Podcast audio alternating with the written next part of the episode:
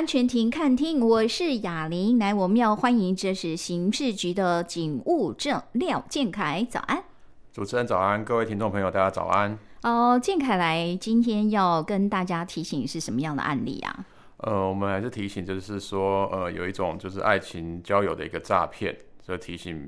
民众，就是，嗯，其实我们这个案件量虽然是我们去年统计是说，整个爱情交友的诈骗，它是呃财损是在第六名，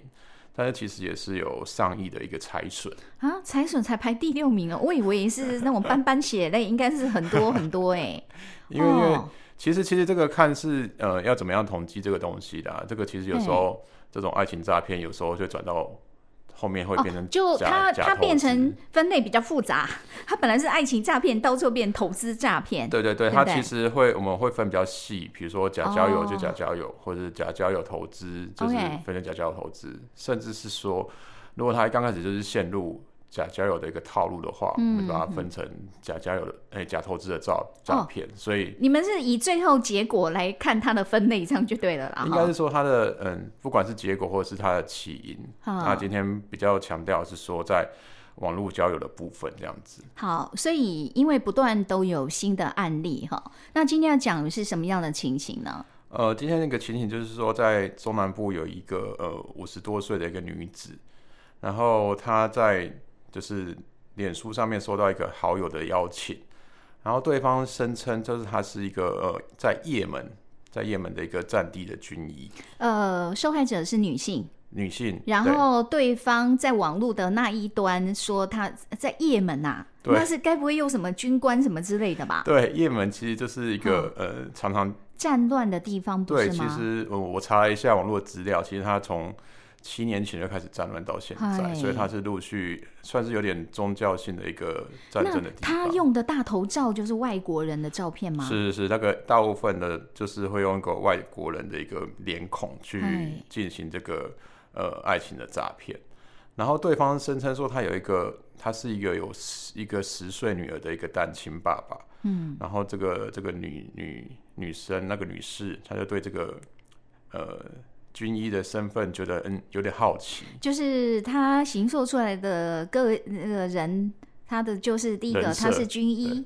第二个他重点哦，关键来了，他有个十岁的女儿，而且他是单亲爸爸，对不对？是是是。哦，这个真的是很狠 呢，就专挑人家，因为对很多人来讲，女性来讲，其实她会有那种母性嘛，你知道？对，他会发挥母性，觉得说哇，他他是单亲爸爸，嗯，哦，好像对他真的会多一种怜惜哦。对，他会有点。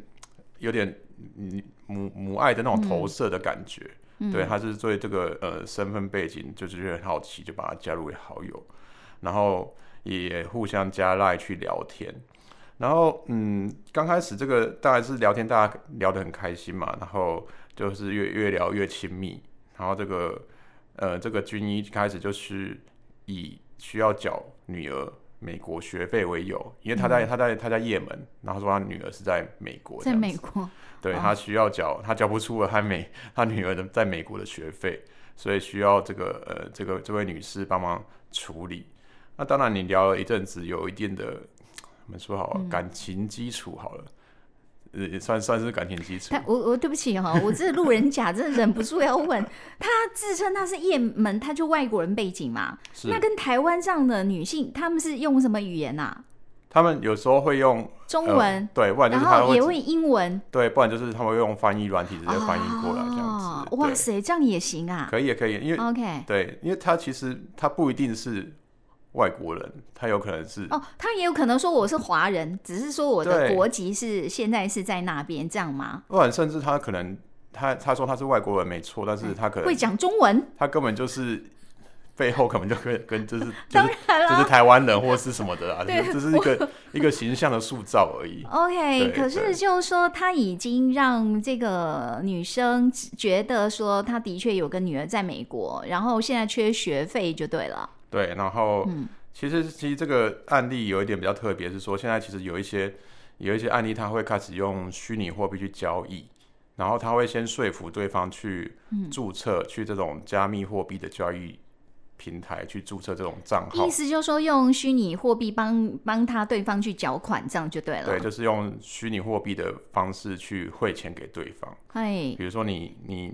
你是，比如说这个女生，她一定是要要先去呃一个平台去认证你的账号密码，比如说你要用你的电子邮件。和你的手机去认证，嗯，然后去开一个类似电子钱包的东西去购买虚拟货币。那请问他要求他的金额要多少？呃，他刚开始就是用呃几万块去要求他去汇入对方指定的这个虚拟钱包的一个地址。嗯，所以他们现在呃像这种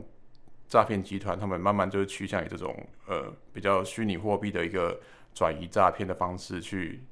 窃取你的呃，去转移你的金钱这样子，让他们他们去转到别的地方的时候也比较好转。然后一方面，他们这样子在警方躲避警方查气的部分，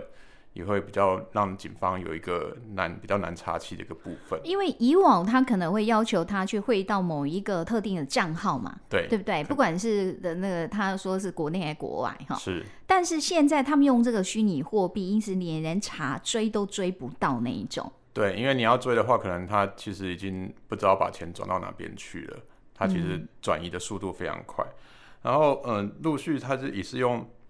呃，比如说刚刚是用女儿的学费为由嘛，然后接下来他就说，哦，他开始传一些很多战乱的一些照照片给这位女士，嗯、然后表示说，哦，这边这边好危险哦，我觉得我好像想要回美国照顾我女儿，不然我怕我没有机会了，所以用这种。有点情绪勒索，然后也是发挥、嗯、女性会发发挥母爱，感觉她好像是真的要回去美国照顾女儿那种心情。然后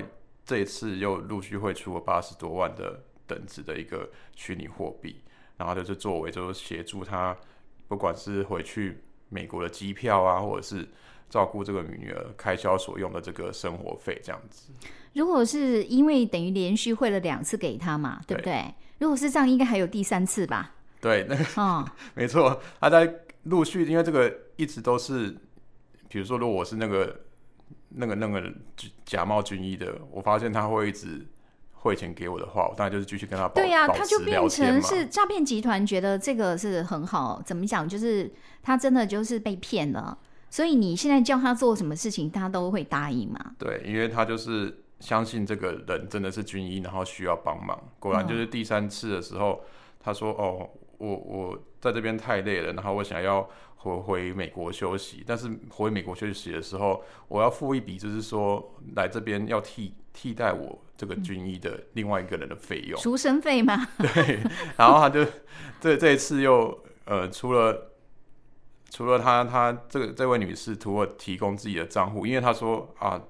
拜托拜托，这次你再帮忙我一次，我一定会还钱。还钱的时候，这个女士除了提供自己的账户。还用去信用贷款，甚至用信用卡去借款，是因为她第三次要求金额是非常高，是不是？其实也就是就是几十万，可能可能也是有点超出她的能力范围。她前面两次因为已经把一大笔钱汇出去了，所以在要求她即便几十万，她也必须要去动到借贷这个部分啊。对，所以她已经就说服她说，利用他的原本，比如说就去申请信用贷款啊，或者是用原本的东西信用卡去再做。借款的动作，把一些钱再多借起来，这样子，嗯、